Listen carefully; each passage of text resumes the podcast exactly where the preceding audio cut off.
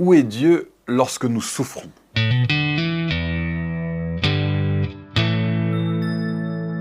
La Bible enseigne que Dieu, de son trône dans le ciel, règne sur les nations. Bien que nous sachions que la présence de Dieu se trouve dans un sens uniquement au ciel, les Écritures déclarent clairement que Dieu est omniprésent, c'est-à-dire qu'il est présent partout au même moment. Dans la Genèse, au tout début des Écritures, nous voyons la présence de Dieu se mouvoir au-dessus de la terre, alors qu'elle était encore informe et vide. Dieu a rempli la terre de sa création et sa présence et sa gloire continuent à habiter toute la terre. Il y a beaucoup d'exemples à travers les Écritures de la présence de Dieu se mouvant sur la terre dans une interaction avec sa création. Hébreu 4, verset 13 nous dit Nulle créature n'est cachée devant lui, mais tout est nu et découvert aux yeux de celui à qui nous devons rendre compte. Jérémie 23, verset 24 déclare Quelqu'un se tiendrait-il dans un lieu caché sans que je le voie? Le psaume 139 est une étude saisissante de l'omniprésence de Dieu. Où est Dieu?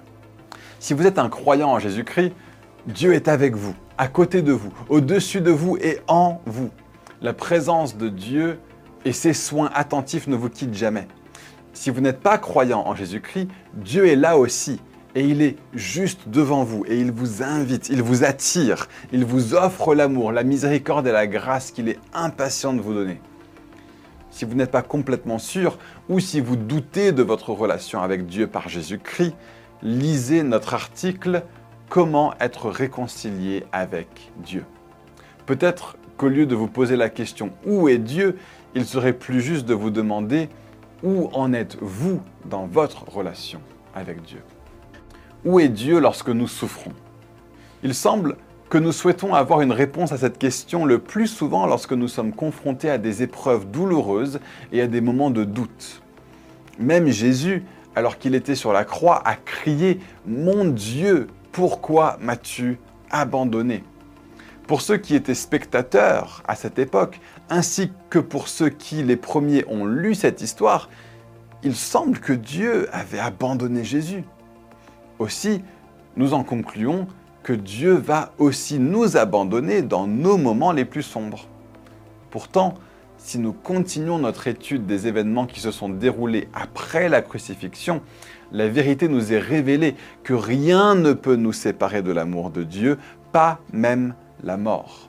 Après que Jésus ait été crucifié, il a été glorifié.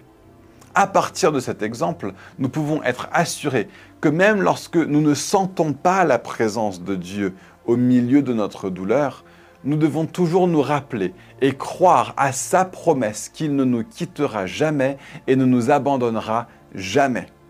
Johnny Erickson Tada dit que Dieu permet parfois ce qu'il est pour accomplir ce qu'il aime. Nous mettons notre confiance dans le fait que Dieu ne ment jamais, qu'il ne change jamais et que sa parole reste vraie et digne de confiance pour toujours. Nous ne perdons pas courage dans des circonstances douloureuses parce que nous vivons par la foi en chaque parole qui sort de la bouche de Dieu, ne mettant pas notre espérance dans ce qui est visible ni perceptible nous avons confiance en Dieu que nos légères afflictions du moment présent produisent pour nous, au-delà de toute mesure, un poids éternel de gloire, parce que nous regardons non point aux choses visibles, mais à celles qui sont invisibles, car les choses visibles sont passagères et les choses invisibles sont éternelles, selon 2 Corinthiens 4, versets 16 à 18 et 2 Corinthiens 5, verset 7. Nous avons confiance en la parole de Dieu qui dit qu'il travaille constamment à faire concourir toutes choses pour le bien de ceux qu'il aime et de ceux qui sont appelés selon son dessein. Bien que nous ne voyions pas toujours les bonnes fins auxquelles Dieu travaille, nous pouvons être assurés que les temps viendront où nous comprendrons et nous verrons plus clairement. Nos vies ressemblent à une tapisserie. Si vous regardez l'envers d'une tapisserie, tout ce que vous verrez sont des nœuds de toutes sortes, de fils disparates et non terminés un peu partout. Ce n'est pas joli du tout, et il semble que l'ouvrage tissé n'ait aucun sens ou aucune harmonie.